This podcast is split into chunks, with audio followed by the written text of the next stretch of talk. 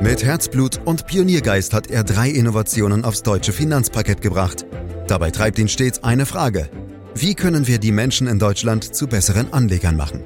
Karl Matthäus Schmidt, Vorstandsvorsitzender der Querin Privatbank und Gründer der digitalen Geldanlage Querion. Freuen Sie sich auf Klug anlegen, den Podcast zur Geldanlage. ETFs sind und bleiben gefragt, auch in turbulenten Zeiten an der Börse. Schätzungen zufolge haben die Investoren weltweit mittlerweile rund 10 Billionen Dollar in die passiven Indexfonds angelegt. Doch mit dem Erfolg kommen auch Fragezeichen, denn die schier unglaubliche Vielzahl an ETFs ist nicht uneingeschränkt positiv zu bewerten. Ein britischer Finanzjournalist hat die Entwicklung jüngst folgendermaßen zusammengefasst. Er hat gesagt, bei ETFs handelt es sich um eine brillante Idee, die nun ins Extreme ausufert. Zitat Ende. Sieht das ein erklärter ETF-Enthusiast wie Karl Matthäus Schmidt genauso? Das wollen wir in diesem Podcast klären, den Sie überall da abonnieren können, wo es Podcasts gibt, zum Beispiel bei Apple Podcast. Also, Fragen an den Vorstandsvorsitzenden der Quirin Privatbank AG und Gründer der digitalen Geldanlage Quirion. Hallo Karl. Hallo Andreas. Ja, ein großes und umfassendes Angebot für den Kunden finde ich offen gesagt ziemlich gut, vor allem im Supermarkt. Du auch? Na klar, grundsätzlich ist eine große Auswahl natürlich immer prima, Andreas. Da bin ich definitiv deiner Meinung. Aber bei ETFs sehe ich das mittlerweile kritisch. Wobei man sich auch an der einen oder anderen Stelle im Supermarkt fragen kann, ob das Angebot wirklich sinnvoll ist. Da ist es halt eine Geschmacksfrage und bei ETF eben nicht. Da kann die falsche Auswahl ein Vermögen ruinieren. Da hast du schon was ganz Wichtiges gesagt. Du siehst das bei ETFs mittlerweile kritisch. Warum ist das bei ETFs anders als im Supermarkt? Erklär's uns weil hier zu viel Angebot vom Wesentlichen ablenkt. Ich nenne dir nur mal drei Zahlen dazu. Mittlerweile gibt es in Deutschland über 2000 unterschiedliche ETF, die sich auf über 1000 Indizes beziehen und von über 30 Wertpapierhäusern angeboten werden. Und da ist leider auch viel Überflüssiges dabei, was man für eine vernünftige Anlage definitiv nicht braucht. Andreas, ich vergleiche das immer mit der Medizin. Es gibt Stoffe, da muss man einfach sagen, sie sind reines Gift. Und es gibt andere Stoffe, da greift der alte Medizinergrundsatz, die Dosis macht das Gift. Also eine Tablette Aspirin ist fein eine Schachtel davon sollte man nicht zu sich nehmen, weil man einfach nicht weiß, was passiert. Das Gleiche gilt eben auch für ETFs. Manche sind für Privatanleger einfach Blödsinn oder sogar wirklich schädlich. Und andere wiederum sind zwar grundsätzlich sinnvoll, aber in der zu hohen Dosis dann doch wieder Gift für den Anleger. Alles im allem ist die Vielfalt mittlerweile so groß, dass man als Anlegerin bzw. Anleger eher verwirrt wird und vom grundsätzlichen Ansatz einer vernünftigen Wertpapieranlage abgelenkt wird. Also mit anderen Worten, Karl, manche ETFs sind so speziell, dass sie für die Anlegerin oder den Anleger eher Schaden als Nutzen bringen. Also das wäre dann ja wohl deine erste Kategorie, wenn ich dich richtig verstehe. Hast du hierfür mal ein Beispiel? Ja, lass uns einfach mal einen Kreditversicherungs-ETF ansehen. Das sind ETFs, mit denen Anleger in einen Index investieren, der die Wertentwicklung von Kreditversicherungen nachvollzieht. iTrax Crossover ETF nennt sich das dann, was sich ja auch ziemlich hip anhört und den Anleger wahrscheinlich davon überzeugen soll, dass er in etwas ganz Tolles investiert, wie die Profis sozusagen. Schaut man sich das Ganze aber genau an, dann ist es eben alles andere als toll, zumindest nicht für den Privatanleger, sondern es ist vor allem hochkompliziert. Nur ganz kurz, weil wir uns hier ja nicht in Details verlieren wollen. Man kann sich am Kapitalmarkt dagegen versichern, dass Unternehmen ihre Anleihen mit Zins und Tilgung nicht richtig bedienen. Und eine solche Versicherung gibt es natürlich nicht umsonst. Je nachdem, wie es aktuell um die Wirtschaft bestellt ist, ist so etwas teurer oder günstiger.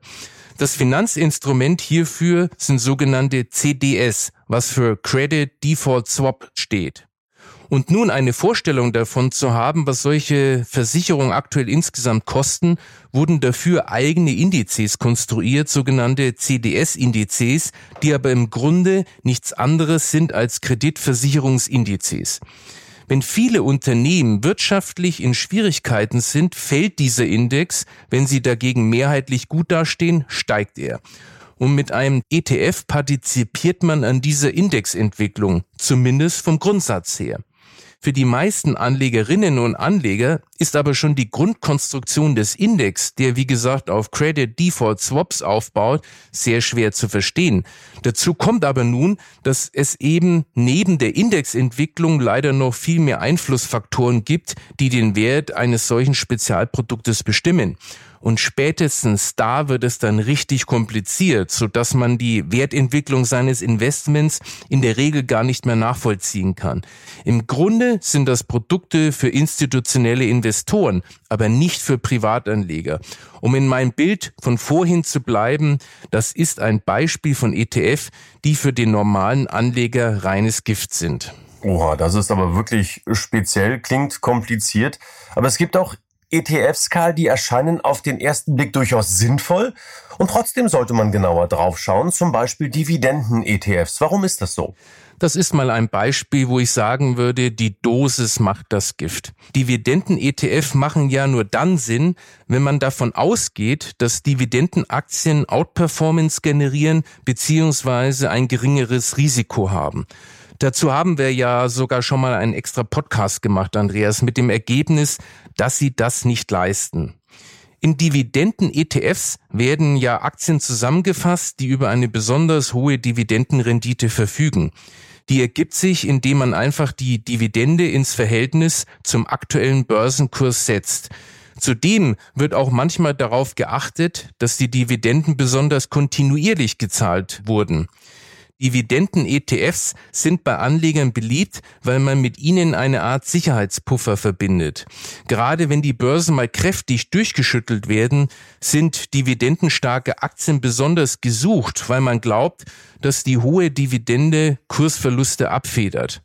Auch werden dividendenstarke Unternehmen oft als bilanzstark angesehen, sozusagen als Fels in der Brandung. Diese Vorstellung besitzt für viele Anlegerinnen und Anleger geradezu eine Sogwirkung, was ja verständlich ist. Wer hätte nicht gerne Aktien, die in Schwächephasen gegen den Trend stabil bleiben? Also geht es primär um Stabilität und damit natürlich auch um Outperformance, besonders in schwächeren Börsenphasen. Das Problem ist, dass diese Vorstellungen Wunschdenken sind. Langfristige Vergleiche zwischen einem globalen MSCI-Index mit dividendenstarken Aktien und dem normalen MSCI Welt zeigen, dass der klassische Weltindex meist deutlich bessere Renditen erzielt. Und auch was die Risiken anbelangt, zeigen sich beim Dividendenindex auch stärkere Kursverluste als beim normalen MSCI-Index. Natürlich gibt es auch Phasen, in denen sich der Dividendenindex besser hält, aber sie sind seltener, als viele Anhänger von Dividendenaktien glauben. Das Ganze zeigt, dass es insgesamt keine gute Idee ist, sich zu stark auf Dividendenaktien zu konzentrieren. Unter Rendite-Risikoaspekten ist das schlicht und einfach falsch. Ja, und das ist mal eine klare Ansage. Schlicht und einfach falsch, sagst du dann. Dann gehen wir weiter in unserem munteren Reigen. Was muss man denn bei Länder-ETFs beachten? Auch da gilt grundsätzlich eine gute Sache, wenn man es richtig anpackt. Denn eine breite Streuung ist ja extrem wichtig. Das heißt natürlich auch, möglichst viele verschiedene Länder abzudecken. Und das ist mit Länder-ETF grundsätzlich möglich. Nur wenn man das wirklich selber machen will, muss man sich natürlich überlegen, nach welchen Kriterien man die Länder bzw. Länder-ETF gewichtet. Und das ist alles andere als einfach. Da muss man aufpassen, dass man keine zu starke Konzentration in den falschen Ländern hat. Nimm das Beispiel Japan. Da wartet man bis heute auf die Höchstkurse, die vor dem Platzen der dortigen Immobilienblase Ende der 80er Jahre erreicht wurden. Der Bärenmarkt hielt da rund 20 Jahre an. Worauf man bei einem Länder-ETF noch grundsätzlich achten sollte, ist eine vernünftige Indexgewichtung. Also damit meine ich die Gewichtung der einzelnen Aktien im Index beziehungsweise dann natürlich auch im ETF. Nachteilig ist es, wenn einzelne Branchen oder sogar Einzelwerte ziemlich hochgewichtet sind, dann hängt man stark vom Wohl und Wehe dieser Branche oder dieser Aktie ab. Wenn es da schlecht läuft, kann einem da schnell die Performance verhageln und das, wenn man Pech hat, auch auf Dauer. Der berühmte US-Aktienindex Dow Jones ist ein Beispiel für einen schlechten Index. Neben der relativ geringen Titelanzahl, das sind nämlich nur 30, kommt hier noch der besondere Umstand hinzu, dass die Gewichtung nach der absoluten Höhe der Börsenkurse der Indexmitglieder erfolgt und nicht nach der globalen Verteilung des Aktienkapitals, also sprich der Marktkapitalisierung, was mittlerweile ja absoluter Standard ist. Hier kann eine Aktie allein durch einen hohen Börsenkurs eine Spitzengewichtung im Index erhalten, auch wenn der Marktwert also sprich umlaufende Aktie mal Börsenkurs und damit die Bedeutung des Unternehmens im Gesamtmarkt viel niedriger ist als der von Unternehmen mit niedrigeren Aktienkursen. Also, haben wir gelernt, Dow Jones ist ein Beispiel für ein schlechter Index. Äh, dann bleiben wir doch einfach mal hier zu Hause bei uns in Deutschland. Was hältst du von einem DAX-ETF? Das ist ja faktisch ein Länder-ETF, der auch die 40 größten deutschen Unternehmen zusammenfasst. Hier gilt im Prinzip das Gleiche wie gerade gesagt. Es ist ja nicht per se schlecht, in deutsche Standardwerte zu investieren. Schon gar nicht, wenn man das mit einem kostengünstigen ETF macht. Man muss aber eben gut aufpassen, dass man ein DAX-ETF nicht zu hoch gewichtet. Das ist für deutsche Anleger ein besonderes Problem. Wir haben hier ja auch schon mal über den sogenannten Home Bias gesprochen. Damit ist gemeint, dass Anleger oft dazu neigen, heimische Aktien deutlich überzugewichten.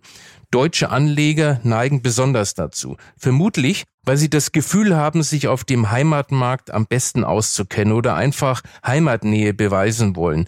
Damit weicht man aber von der wichtigen Regel ab, sich international möglichst breit aufzustellen und sich dabei vor allem an der schon angesprochenen globalen Marktkapitalisierung zu orientieren. Hier macht Deutschland nämlich nur einen Anteil von rund zwei Prozent aus. Zumal ist der global sehr wichtige IT- und Kommunikationssektor mit insgesamt rund 15 Prozent im DAX nur sehr gering gewichtet. Dagegen sind althergebrachte Branchen wie Industriegüter und Produktionsmaterialien mit zusammen 35 Prozent übermäßig schwer vertreten. Außerdem hat der DAX eben nur 40 Werte. Das ist unter Streuungsaspekten letztlich auch viel zu wenig. Okay, verstanden. Dann also besser gleich einen ganzen Welt-ETF nehmen, Karl. Aber gibt es den überhaupt? Ja, klar gibt es den. Das ist zum Beispiel der MSCI World. Das ist wohl der beliebteste Weltindex bei Privatanlegern. Der ist auf jeden Fall schon mal besser als einzelne Länder-ETF und natürlich auch besser als herkömmliche aktive Investmentfonds oder eine vom Anleger oder Anlegerin selbst zusammengestellte Einzelaktienauswahl. Aber auch mit einem MSCI Welt hat man eben noch nicht die ganze Welt in seinem Depot. Mit anderen Worten, der MSCI World ist schon mal gut und nah dran, aber eben immer noch nicht ganz optimal. Wo siehst du denn dort den entscheidenden Schwachpunkt? Unser eigener Anspruch an ein vernünftiges Aktienportfolio geht weit über den MSCI World hinaus, Andreas. Auf den ersten Blick ist er mit knapp 1600 Aktien schon ziemlich beeindruckend und fühlt sich durchaus schon nach einer ausreichenden Streuung an. Wenn man aber genau hinschaut, dann stellt auch der MSCI Weltindex keine wirklich breite Marktabdeckung sicher. Aber das liegt jetzt nicht am Index selbst, sondern das kann prinzipiell von keinem einzelnen Index geleistet werden. Dazu braucht es immer mehrere und zwar die richtigen. Der spezielle Schwachpunkt des MSCI World ist, dass er zu stark auf die sogenannten Standardwerte fokussiert ist. Dieses Aktienmarktsegment bildet er auch gut ab. Andere wichtige Aktienbereiche sind aber nur unzureichend oder sogar überhaupt nicht berücksichtigt. Dazu zählen unterbewertete Aktien, sogenannte Value-Werte oder auch kleinere Nebenwerte, die fehlen hier komplett. Daneben hat er noch weitere Schwachstellen, eine zu starke Gewichtung in der USA, keine Schwellenländeraktien und zumindest aktuell auch eine extreme Technologielastigkeit. Also halten wir fest, der MSCI World allein ist gut, aber eben noch nicht gut genug. Braucht es schon deutlich mehr, Karl? Und so wollen wir jetzt auch ein Stück weit weg von den Ländern und Regionen gehen, hin zu Themen und Branchen. Erstmal eine kurze Verständnisfrage. Was ist eigentlich der Unterschied zwischen Themen und Branchen-ETFs? Branchen-ETFs sind in der Regel auf der Grundlage eines feststehenden Schemas aufgebaut, das von den meisten ETF-Anbietern verwendet wird. Das ist das sogenannte Global Industry Classification Standard, kurz GICS. So nutzen zum Beispiel die bekannten Indexanbieter MSCI oder S&P diese Logik und damit auch die ETFs, die solche Indizes abbilden. Dabei wird die Wirtschaft bzw. alle betrachteten Unternehmen in elf Branchen bzw. Sektoren eingeteilt, wie es im GICS-Jargon genau heißt. Dazu zählen zum Beispiel Gesundheitswesen, IT oder Versorger. Branchen-ETFs sind daher in der jeweiligen Branche breit diversifiziert. Auf der anderen Seite sind die Themen-ETFs eher konzentriert unterwegs. Natürlich gibt es da auch mal Überschneidungen in den Einzelwerten, aber das ist der wesentliche Unterschied. An zwei Beispielen wird das, glaube ich, gut deutlich. Nehmen wir den Gesundheitssektor. In einem passenden Branchen-ETF findest du klassische Pharmawerte wie Novartis oder Pfizer oder auch Biotech-Konzerne, Laborausrüster oder Pharmaziehandelsketten also eine sehr breite Aufstellung in der Branche. Themen-ETFs gehen spezifischer vor. Da gibt es zum Beispiel das Thema Healthcare Innovation. Hier geht es um Firmen mit besonders innovativen Ansätzen oder es gibt ETFs, die sich speziell dem Bereich Telemedizin widmen. Da investiert man dann auch vorwiegend in kleinere Unternehmen. Das ist dann natürlich auch etwas spekulativer. Ein weiteres Beispiel ist die IT.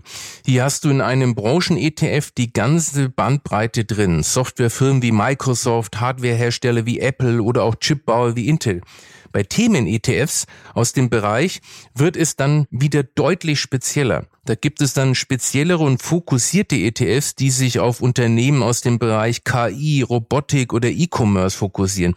Also alles in allem, Branchen-ETFs sind in der Regel breiter diversifiziert, wogegen Themen-ETF einen stärkeren Fokus haben. Dadurch sind sie natürlich auch noch riskanter. Ja, und sind dann solche Investments sinnvoll? Und worauf kommt es äh, dann bei der Auswahl aus deiner Sicht an, Karl? Also erst einmal muss man sagen, dass Anlagen, die mit Branchen oder Themen ETF bestückt sind, auf jeden Fall besser sind, als in einzelne Aktien aus den jeweiligen Bereichen zu investieren. Auch hier kommt also wieder der Vorteil der Streuung zum Tragen. Was nützt es mir, wenn ich zum Beispiel vom Thema künstliche Intelligenz überzeugt bin, dann aber eine Aktie herauspicke, die sich als Flop erweist? Da hilft ein ETF natürlich weiter. Denn eines hat die Unternehmensgeschichte vor allem im technologischen Bereich gezeigt. Nur wenige Gesellschaften schaffen bei neuen Entwicklungen den Durchbruch und werden zum Top-Performer. Es ist in der Anfangsphase einer neuen Technologie unmöglich, die zukünftigen Gewinner zu ermitteln. Da muss man einfach viele Gesellschaften im Gepäck haben, um das Risiko zu reduzieren. Ganz generell kommt es auch bei Branchen und Themen-ETFs darauf an, zu starke Konzentrationen zu vermeiden. Man sollte unbedingt auf eine vernünftige Einzelwertstreuung im ETF achten. Wenn ein oder zwei Werte gleich 20 oder 30 Prozent vom Portfolio ausmachen, ist das keine gute Idee. Wichtig ist auch zu überprüfen, ob wirklich das drin ist, was draufsteht. Es gibt durchaus ETFs, die können die Erwartung, die mit der Überschrift geweckt wird, nicht erfüllen.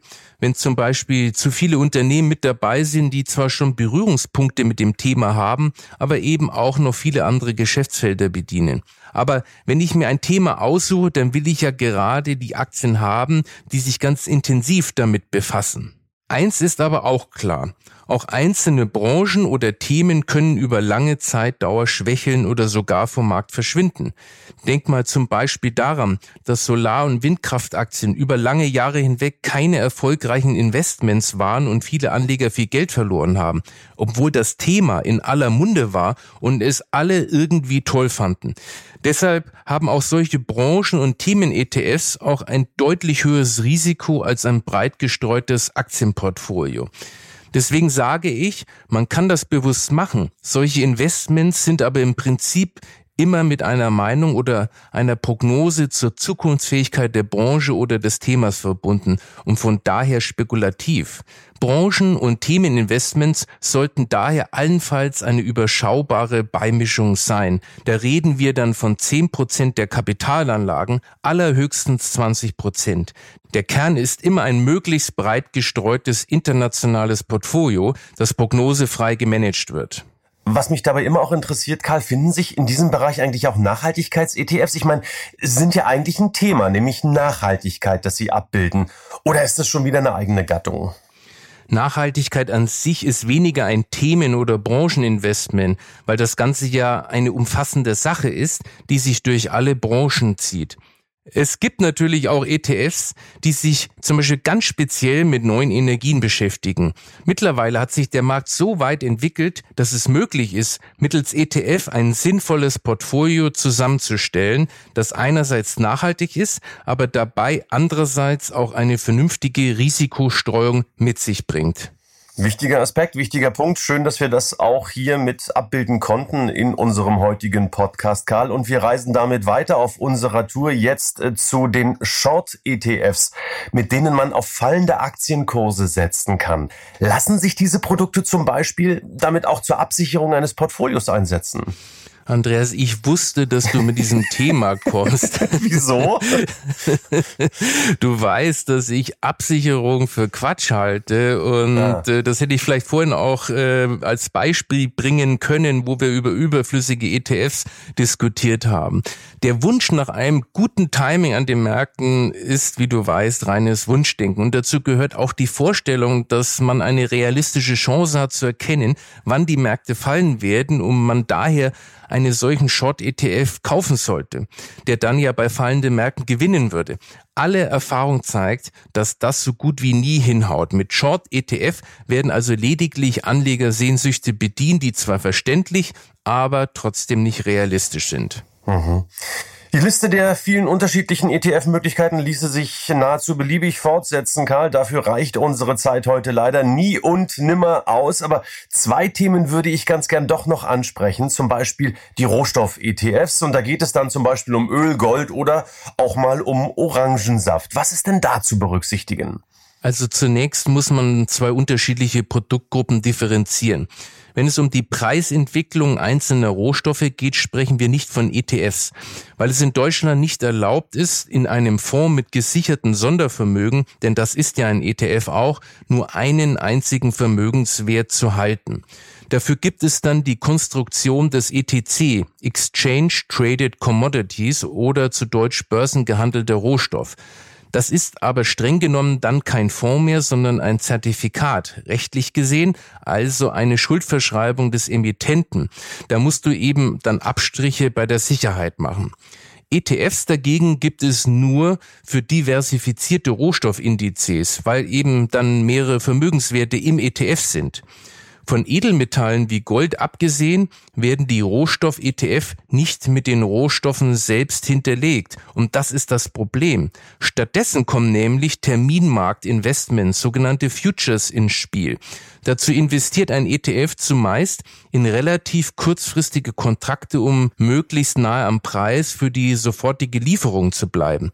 Um dann eine physische Lieferung der Ware zu vermeiden, verkauft der ETF die Futures jeweils kurz vor Fälligkeit wieder und schichtet dann in den nächsten Kontrakt um. Man spricht hier auch davon, dass in einem neuen Future gerollt wird. Der neue Kontrakt kann teurer oder günstiger sein als die verkauften Kontrakte. Meist ist er teurer, weil eine spätere Lieferung mit Kosten zum Beispiel für die Lagerhaltung und die Versicherung verbunden sind. Dann spricht man von sogenannten Rollkosten. Diese Zusammenhänge beeinflussen die Wertentwicklung von Rohstoff-ETFs sehr stark, was zur Folge haben kann, dass die Preisentwicklung des physischen Rohstoffs und des entsprechenden future-abhängigen ETF sehr unterschiedlich verlaufen kann. Schon mancher Anleger hat sich schon sehr gewundert, dass sein Rohstoffinvestment eine magere Rendite abwirft, obwohl er täglich in der Tagesschau sieht, wie stark zum Beispiel die Ölpreise steigen. Insgesamt sollten Rohstoff-ETFs oder ETCs, wenn überhaupt nur, eine kleine spekulative Beimischung sein. Fünf bis zehn Prozent halte ich für vertretbar. Man darf ja auch nicht vergessen, dass Rohstoffe im Gegensatz zu Aktien und Anleihen kein Produktivvermögen darstellen.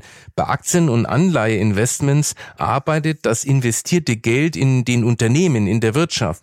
Das tut es bei Rohstoffinvestments nicht. Von daher kann ich hier nach ökonomischer Logik auch keine Rendite erwarten. Hm. Ganz am Ende möchte ich noch zu Währungen kommen, Karl. Wenn ich jetzt mein Euro-Portfolio zum Beispiel mit US-Dollar oder Schweizer Franken diversifizieren möchte, bleibt für mich die Frage, ginge das? A, mit Hilfe von ETFs und B, wäre das überhaupt sinnvoll? Da sind wir aber schon im Bereich der reinen Wette, Andreas. Auch hier sprechen wir übrigens wieder von ETCs. Hier heißt es dann übersetzt Exchange Traded Currency, also börsengehandelte Währung. Das Ganze hat keinen nennenswerten diversifizierenden Effekt. Auch sind Währungen kein kalkulierbarer Renditeträger.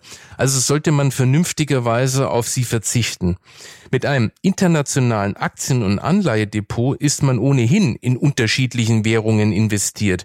Das muss man nicht noch extra mit entsprechenden Währungs-ETCs verstärken. In der Tat, klingt sinnvoll, Karl. Und das waren heute unglaublich viele Infos zu den vielfältigen ETF-Angeboten. Wir müssen zum Ende kommen, wollen zusammenfassen, worauf muss ich denn jetzt grundsätzlich bei der Auswahl und Kombination von ETFs achten? Also was sollte hängen bleiben, Karl? Bei einer ETF-Kombination sollte es immer darum gehen, so gut es geht, den weltweiten Markt abzudecken. Orientiert an der globalen Verteilung des investierten Kapitals.